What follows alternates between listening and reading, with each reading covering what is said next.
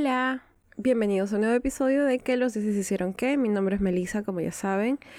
Estamos tocando mitología nórdica, que es muy difícil, muy complicada. Ya me tiene un poquito harta, más que nada por la dificultad que tiene. Pero soy feliz de estar aquí de nuevo, de que me hayan dejado de seguir. Primero quiero agradecer a la gente que no me pregunta nada cuando no tuve episodio. Antes me preguntaban y ahora es como que después de la última vez creo que todos dicen, pucha, ya, no hay que decirle nada, yo sé que va a volver.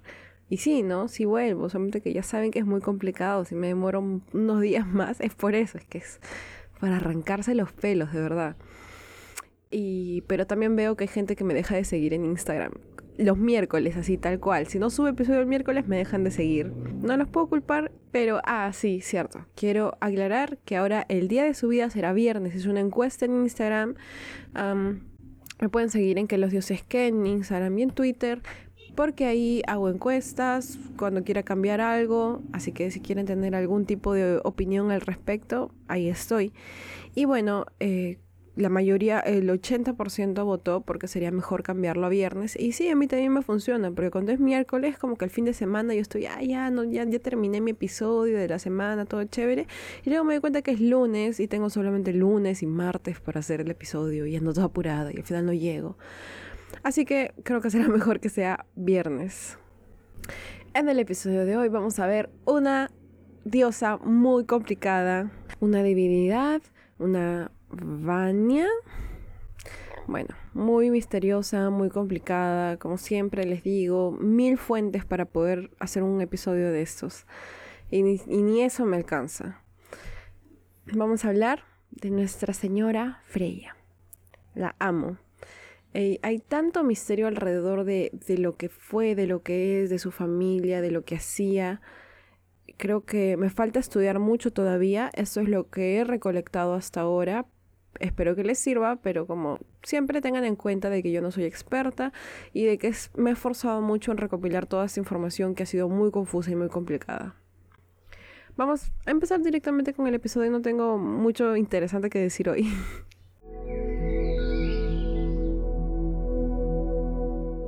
Freya como sabemos, es la hermana de Frey, es su hermana gemela, es decir, va a ser hija de los Vanios, Njord y Nerthus, de los que hablamos en el episodio anterior, bueno, de Njord y de Frey. Freya será la diosa a la que uno se encomienda en el amor, y es que será comúnmente referida como la diosa del amor, aunque muchos estén en desacuerdo con eso, o sea, directamente no va a ser la diosa del amor. Muchos historiadores tal vez se molestan, creo que hay muchos que también se molestan cuando a Afrodita le dicen la diosa del amor. Bueno, son nombres supongo que adquieren con el tiempo y con la tradición básicamente. Supongo que el término más correcto para referirse a ella es como diosa de la fertilidad, entre otras cosas. Es descrita como hermosa, adornada siempre por su collar característico de oro, del cual hablaremos en un momento, pero más allá de eso no se dice más de su apariencia. Freya será la que ocupa el rango inmediatamente inferior a Frigg, en la jerarquía de las diosas, Frigg, como esposa de Odín, está en la cabeza, pero Freya está inmediatamente más abajo. Eso es redundante, creo, no lo siento. No, no puedo evitar ser redundante. Aunque lo que sí quería agregar es de que pareciera que de alguna forma se le da más protagonismo, más importancia a Freya, a pesar de no ser la cabeza de las diosas.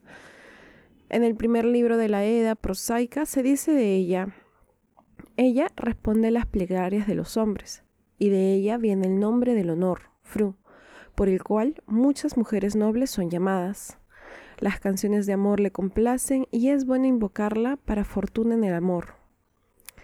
Ahora, este uso por el amor y las canciones de amor serían un rasgo significativo de la diosa, y estas canciones de amor específicamente serían un tipo de canto que se entonaba en las ceremonias y sacrificios dedicados a los dioses de la fertilidad, pero esto no es tan claro, pues no hay muchas referencias al respecto, como siempre en la mitología nórdica. Todo esto que les cuento es basándome en las palabras de Enrique Bernardes. Me encanta su libro Mitos Germánicos porque no solo ha recopilado bastante información que sola, o sea, por sí sola es muy confusa, sino que también la comenta de acuerdo a su experiencia, lo cual resulta muy valioso. Necesitamos un poco de perspectiva en una mitología tan complicada. El hogar de Freya ahora se encuentra en Folkvang, en donde existe un salón inmenso y magnífico de nombre Sesrimer. Este estará ubicado en Asgard y su nombre se traduce a Campo de la Gente. Tiene además un carro que es arrastrado por dos gatos. Una figura un poco graciosa si me preguntan a mí, a menos que sean gatos gigantes, pero dos gatitos chiquititos así arrastrando un carro me parece gracioso. El siguiente dato es muy curioso. Freya tiene derecho a la mitad de todos los muertos en batalla. La otra mitad va para Odín. La vieja Eda habla sobre esto de la siguiente forma. Folkvang es el nombre de la morada donde Freya tiene el derecho de disponer de los tronos del palacio. Cada día escoge la mitad de los muertos y deja la otra mitad a Odín. Ahora, ¿para qué se llevaba a los muertos Freya? No lo sé. Intenté averiguarlo, pero no tuve mucho éxito. Sabemos que Odín recluta a los muertos en el Valhalla para armar su gran ejército preparándose para el tan temido Ragnarok, que Thor hace lo mismo con los campesinos para ofrecerles descanso en su castillo. Pero no tengo idea de Freya. ¿Puedo asumir que igual que Odín está armando un ejército? El caso de Thor es distinto igual, porque el poema habla específicamente de Freya y Odín, y como todos los muertos, todos, son divididos solamente entre estos dos. Si alguien sabe de esto, le agradecería que me lo contara, pues me parece que en la seda la única mención de Folkvang es la que acabo de leer. Igual estuve buscando, así, como que qué hace Freya con los muertos. No, no encuentro nada, no sé, no sé qué hace con los muertos, lo siento. Ahora, mi pata Bernardes nuevamente opina que si Folkvang significaba el prado de la gente, entonces se podía asumir que Freya cogía a los campesinos que morían en la lucha y además también a las doncellas, pero aclara que los escandinavos no pretendieron imaginar con más detalle las cosas del otro mundo, así que tampoco no hay mucha información. ¡Qué sorpresa! Bueno, Bernardes habla de una cita de Davidson específicamente que señala que había indicios de que Freya también recibía a las mujeres después de la muerte, posiblemente en sacrificio. Eh, se refiere a aquellas que morían después de que sus esposos murieran. Ahora, tenemos que Freya va a ser conocida con muchísimos nombres. Para empezar nada más, les cuento que los nombres de Frey y Freya derivan de palabras germánicas cuyos significados son el señor y la señora respectivamente, ¿no? Por lo que es referida como la señora, como mi gata. No sé si saben, pero tengo una gatita y su nombre es literalmente la señora. Empezaré a llamarla Freya ahora, creo. O sea, de verdad se llama la señora, no es un apodo. Ese es su nombre. Bueno, aparte de todo esto, es conocida por otros mil nombres. Es que la historia de Freya por este lado es un poco trágica. Verán. Ella está casada con Oder, Odur, Odor, no sé cómo se pronuncia. Tuvo dos hijas, Nos y Gersimi, cuyos nombres significaban tesoro. Pero Odor un día decide dejar a toda su familia y embarcarse en un viaje muy largo. Desde entonces, Freya llora y lo busca. Sus lágrimas son de oro puro y por eso es que al oro también se le llama lágrimas de Freya, lluvia de las cejas o mejillas de Freya ha pasado por tantas regiones en busca de su esposo que ha tomado distintos nombres en cada lugar. Lino, la generosa, la del cerdo, resplandeciente del mar, la de los brotes, Panadis, señora de los vanes. ¿Por qué estos nombres? Mi amigo, de nuevo, Enrique Bernardes, explica que cada uno de estos indica sus funciones. Estos nombres son mencionados por Snorri en su Edda y se, se refieren a lino porque ella garantizaba la cosecha de esta planta que era usada para el aceite pero en su mayoría para tejidos. En muchas tumbas de mujeres se encontraban accesorios que estaban relacionados con el tejido, el cual era en esa época exclusivamente femenino, porque así, así dijeron los hombres, ¿no? Tú vas a tejer, los hombres vamos a cortar madera, cosas así. Em, no solo eso, sino que en el lino estaría estrechamente vinculado con el matrimonio, lo que refuerza la relación de la diosa con esta institución. Luego, la generosa, porque se puede asumir, se puede asumir porque la generosa, ¿no? Sobre Odor es muy misterioso. Hay muy poca información, no sé, no, no, no entiendo qué le pasó a este manito. Disculpen por citar tanto a Bernardes, pero es que de verdad que en tres hojas ha hablado más de lo que he podido leer en otras fuentes, de lo que son los Vanir, de verdad que ha hecho un excelente trabajo recopilando toda esta información. Eh, citándolo, él dice, ese Oder misterioso al que se menciona como absentista marido de la diosa y cuya única utilidad en este mundo es conseguir que su esposa llore lágrimas de oro y viaje por el mundo en inútil búsqueda. Supongo que Oder, su paradero y todo lo relacionado a él es algo que quedará como misterio para siempre. Qué cólera, ¿no? Pensar que tanto se perdió cuando se dañaron los pergaminos de donde salieron todo, de pensar que el cristianismo se moldeó tanto de lo que conocemos hoy, sería, o sea, es un poco, es muy triste, sería interesante poder conocer a alguien que haya podido llevar esta, esta tradición, o sea, generación tras generación y haber mantenido el mito puro, pero realmente parece muy poco probable que estas personas existan, o tal vez sí, no lo sé.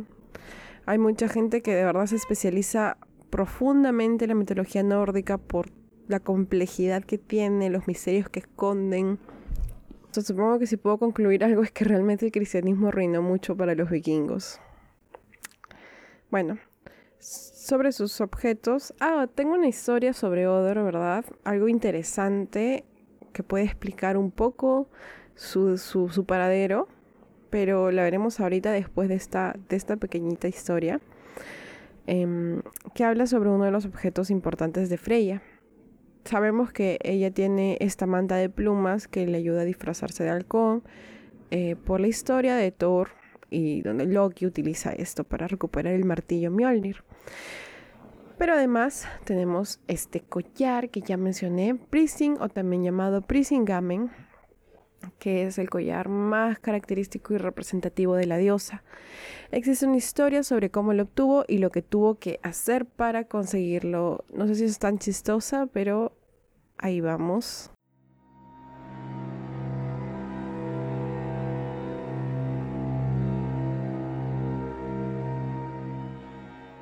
Resulta que un día se cruza la diosa con la creación de cuatro enanos. Estos se llaman Balin, Alfrig, Berling y Greer. Ellos tenían fama de crear hermosos tesoros que nadie podía resistir, y todo lo que uno quisiera podía ser creado por ellos. Freya pasa por la piedra en donde ellos habitan y ve un collar de oro hermoso con unas piedras rojas preciosas, así muy brillante. Era el collar de oro más hermoso que alguien hubiese podido crear jamás. Freya les pide que se lo vendan. Les podía dar oro, les podía dar plata, cualquier otro tesoro que ellos requirieran, ella se los podría conseguir. Pero los enanos se niegan. Dijeron que el oro ni la plata les interesaban. Bueno, ya parece característica de los enanos, ¿no? O sea, tienen todas esas cosas. Entonces siempre quieren algo más que dinero, oro, ¿no? Siempre se les interesa otras cosas. Les dicen de que para su suerte a Freya, eh, este collar sí tiene un precio. Es un precio que ella podría pagar. Nada que ver con oro o plata, era algo más valioso. Pidieron que cada uno quería tener su parte y que el pago fuera que Freya se acostara con cada uno de ellos. Freya lo medita un momento y concluye que ese collar es tan hermoso que valía la pena, por lo que acepta. Los enanos le entregan el collar después del pago y ella se marcha a casa sin decirle a nadie. Otra versión habla sobre que ella tenía que estar casada con cada uno de ellos. O supuestamente el fin es ese, que se acueste con ellos, pero lo hacen ver, lo, lo, pintan bonito diciendo que, que, tenía que estar casada con cada uno de ellos. Y cuando Freya llega a su casa, no se lo muestra a nadie en su palacio, es su casita, no, su palacio. No se lo muestra a nadie por mucho tiempo y lo usa solo cuando estaba sola, con las puertas cerradas, puertas que nadie podía cruzar sin su permiso. Ahora, en esta parte algo extraño. No estoy, y es lo que les estaba, los que le mencioné hace un ratito. No estoy tan segura que tan relacionada estuvo Freya con Odín, pero he leído como algunos tienen la teoría de que Odor era también Odín, por la similitud de sus nombres, que por ahí una traducción o una interpretación o qué sé yo equivocada eh, hizo que cambiara, pero que se refieren al mismo, a la misma persona. Y la razón por la que desaparece encaja con los cuentos de Odín saliendo en largos viajes para buscar sabiduría. No lo sé. No puedo afirmar nada aquí, pero sí tengo una versión que cuenta la siguiente parte, la siguiente historia, em, hablando de Odín, y otro libro que cuenta lo mismo, pero hablando de Odor. Otra cosa también curiosa que leí brevemente es de que también, igual Odín con Odor se confunden, eh, también se confunden Frigg con Freya por el inicio de sus nombres, ¿no? Siempre cabe la duda si se refieren a la misma persona, si solamente fue un error de traducción. Definitivamente es algo que hay que investigar más. No he podido investigar más, pero paso. Intenso, ¿no, ¿no les parece? Queda a discreción de cada uno qué cosa creer respecto a esa historia. La cuestión es que Loki llega a descubrir el secreto de Freya, el collar, y acude ya sea a Odor o a Odín y les informa de este tesoro y cómo lo había adquirido, a lo que este personaje, Odun Odir, le vamos a decir el señor O mejor ya, el señor O, le pide a Loki que le trajera el collar, que lo robara. Ahora, eh, por un lado, para comprobar de que Loki no mentía, creo que es básicamente eso, ¿ah? para que ya todos saben que Loki es mentiroso, entonces, mira, tráeme el collar porque yo sé que estás mintiendo, no, no. Entonces Loki tiene que probarse. Pero eh, Loki expresa la dificultad de la tarea. Nadie puede entrar a la casa de Freya sin su permiso. El señor O le dice que si no le trae el collar, entonces sabrá que Loki ha mentido. Así que él parte y trata de buscar la forma de ingresar, pero fracasa miserablemente hasta que se le ocurre una idea. Se convierte en mosca. Entra a la casa de Freya y se da cuenta de que todos duermen, incluso la diosa. Ella dormía plácidamente en su cama con el mismo collar alrededor de su cuello. Era el único momento en el que podía usarlo, Así que iba a aprovechar al menos lucirlo mientras duerme. Wow, me acabo de escuchar y así como que eh, toda dormida. No sé qué cosa es, lo siento. Es que sí me he despertado recién. Creo que por eso mi voz está tan, tan apagada. Pero me imagino escuchar un podcast con una voz así, toda. También se duermen ustedes, así que lo siento. Yo no puedo volver a grabarlo, pero vamos a ponerle más ánimos ahorita. A ver, ya, entonces quiere lucir su collar. Ahí me quedé, ¿no? quiere lucir su collar. Pero Loki no podía quitárselo porque se da cuenta que el seguro del mismo collar estaba en, la parte de la nuca y ella estaba, o sea, ella estaba echada encima de, de este seguro. No tenía cómo quitárselo. Está ahí volando mm, y se le ocurre transformarse en una pulga. Se transforma y pica ya sea el mentón o la mejilla de la diosa, lo suficientemente fuerte como para que ella se despierte y se dé la vuelta y vuelva a caer dormida. Así, Loki se vuelve a transformar en, en el mismo y le quita el collar y sale como si nada por la puerta habiendo ya terminado con su misión. Freya despierta por la mañana y se da cuenta de que alguien había robado su collar. Ahora, en esta parte final, nuevamente, la versión que tengo de mitos germánicos de Bernardes dice que ella acude a reclamarle a Odín, que en esta versión es eh, quien dice que, o sea, o fue Odín quien ordena el robo porque era, no sé, se pone celoso, qué sé yo. Y que Odín le dice que no se lo daría nunca a menos que obligue a dos reyes a mantener una guerra sin fin. Freya cumple y Odín le devuelve el collar.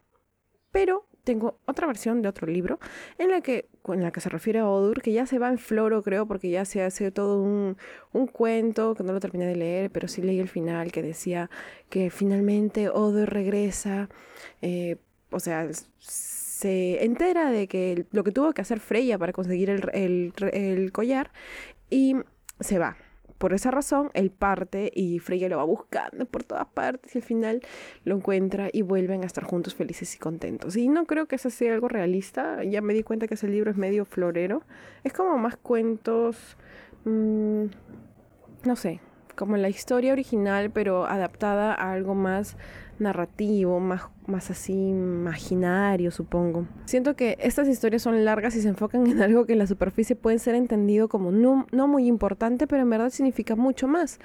Esto que conté, por ejemplo, la versión de Odín por lo menos es un relato, no necesariamente encontrado en las sedas, sino que se llama Historia de Sorli, es un relato islandés. Ahora, si bien existen fuentes que cuentan el robo del collar, no hay más que hable de cómo Freya consiguió el collar, aparte de lo que ya he contado, en primer lugar, ni tampoco cómo lo recuperó, y cómo todo en la mitología nórdica, las escasas referencias que existen, solo añaden más en confusión. Voy a citar nuevamente a mi amigo, a mi pata, mi mejor amigo ahora es eh, Enrique Bernardes en Mitos Germánicos, porque de verdad que es muy buen libro este. Él habla de esto diciendo, Montoy, acá. Él dice, por ejemplo, un poema del siglo X nos habla de la lucha de Loki y Heimdall por el collar, y en otros lugares se señala a este último como el que recuperó, o sea, Heimdall, el que recuperó el objeto robado. Otra cosa curiosa sobre este collar es que cuando hemos visto otros tesoros de los dioses, siempre se resalta su función, su poder especial. La lanza de Odín, por ejemplo, el barco de Frey, el martillo de Thor, todos estos tienen un poder especial. Pero este collar, de este no se dice nada. No hacía nada, aparentemente. Su existencia nada más y su cercanía a la diosa ya garantizaba que la naturaleza se renovara anualmente. Que la diosa lo tuviera sería suficiente para que este collar cumpliera con su cometido. Otra cosa que resalta Bernardes es cómo la diosa consigue este tesoro por su propia cuenta, a diferencia de los otros tesoros, los otros dioses, que consiguen dichos tesoros a través de Loki. Y es que esto va a ser una característica importante de Freya, depende solo de sí misma. Todo lo que he leído de Freya es fascinante y creo que me falta muchísimo por estudiar, porque hay tantos misterios alrededor de ella, como por ejemplo, cómo es que llega Asgard, se sabe que su padre y su hermano llegan por intercambio de rehenes, pero ¿de ella? ¿Cómo llega ella? Solo se dice de ella que, citando, era sacerdotisa sacrificadora y enseñó a los haces la magia que usaban los vanes, es decir, el Seider. Ahora también, otro misterio más de Freya. ¿Se acuerdan del episodio entre la que hablábamos sobre la guerra entre Vanir y Aesir? Hablamos de cómo algunos asumían que Gulvig, aquella que inició el conflicto entre ambos, entre Vanir y Aesir, aquella que fue quemada y renacida hasta tres veces, se trataría de la misma Freya. En esta parte Bernardes también agrega sobre esto, porque esto yo lo leí en otra fuente y dije, bueno, de repente esta fuente está, está patinando y no es realmente así, pero no, acá mi amigo, mi mejor amigo Bernardes, vuelve a hablar del tema.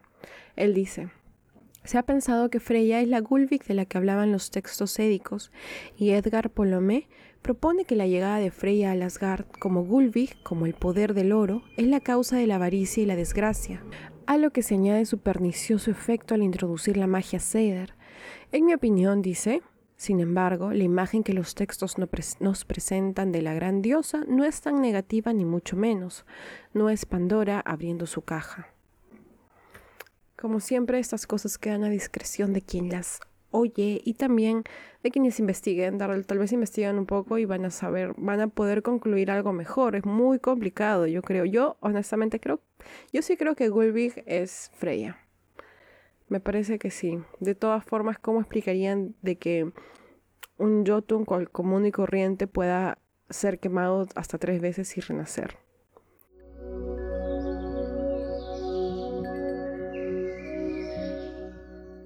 Para finalizar, podemos hablar de cómo su personalidad relacionada a los guerreros, muertos, su independencia, su poder y otros la convierten frecuentemente en una comparación, una versión femenina de Odín para muchos historiadores. Sobre su culto y ritual, sorpresa, esto nunca ocurre en la mitología nórdica, pero sí, por primera vez ocurre ahora. No hay mucha información al respecto. ¿Pueden creerlo? Se desconoce casi todo lo que se lo relacionado a su culto y, y rituales. Hay algunas costumbres que sí se han mantenido, pero es probable que estas no sean específicamente sobre la diosa, sino que era algo que se realizaba en común con todas las diosas. Y esto es algo de que el autor critica bastante, habla bastante de esto en un capítulo anterior donde menciona cómo toda la religión germánica y los escritos medievales han sido un tanto masculinizados por los estudiosos. El autor Critica cómo muchos de los escritores dedican muy poco espacio a las diosas, al igual como lo hizo Snorri, tal vez por un deseo inconsciente, y eso citándolo, de marginar a la mujer en todo lo que tenga que ver con lo religioso, relacionado obviamente a la misoginia del cristianismo. Eso es algo de lo que hablamos cuando tocamos la mitología griega y es que hay que tener en cuenta que todas estas historias en su mayoría son contadas por hombres. Siempre lo repetía Ahora también lo tengo que repetir. El autor aclara también que para poder encontrar trabajos que realmente hablen del papel que tuvieron las diosas en esta mitología, que sí efectivamente fue importante, tuvo que recurrir a autoras específicamente, pues son las únicas que se interesaron en darle la importancia que realmente merecen. Así, mi mejor amigo, mi pataza Bernardes habla de cómo el culto a Odín y luego el culto del dios cristiano son los culpables de que las diosas y todo lo que se refiere a ellas se perdieran el olvido para que las mujeres así quedaran excluidas de toda la función sacerdotal. Ese té está hirviendo. De verdad no se guardó nada, mi amigo, ¿ah? Vino a matar a todos.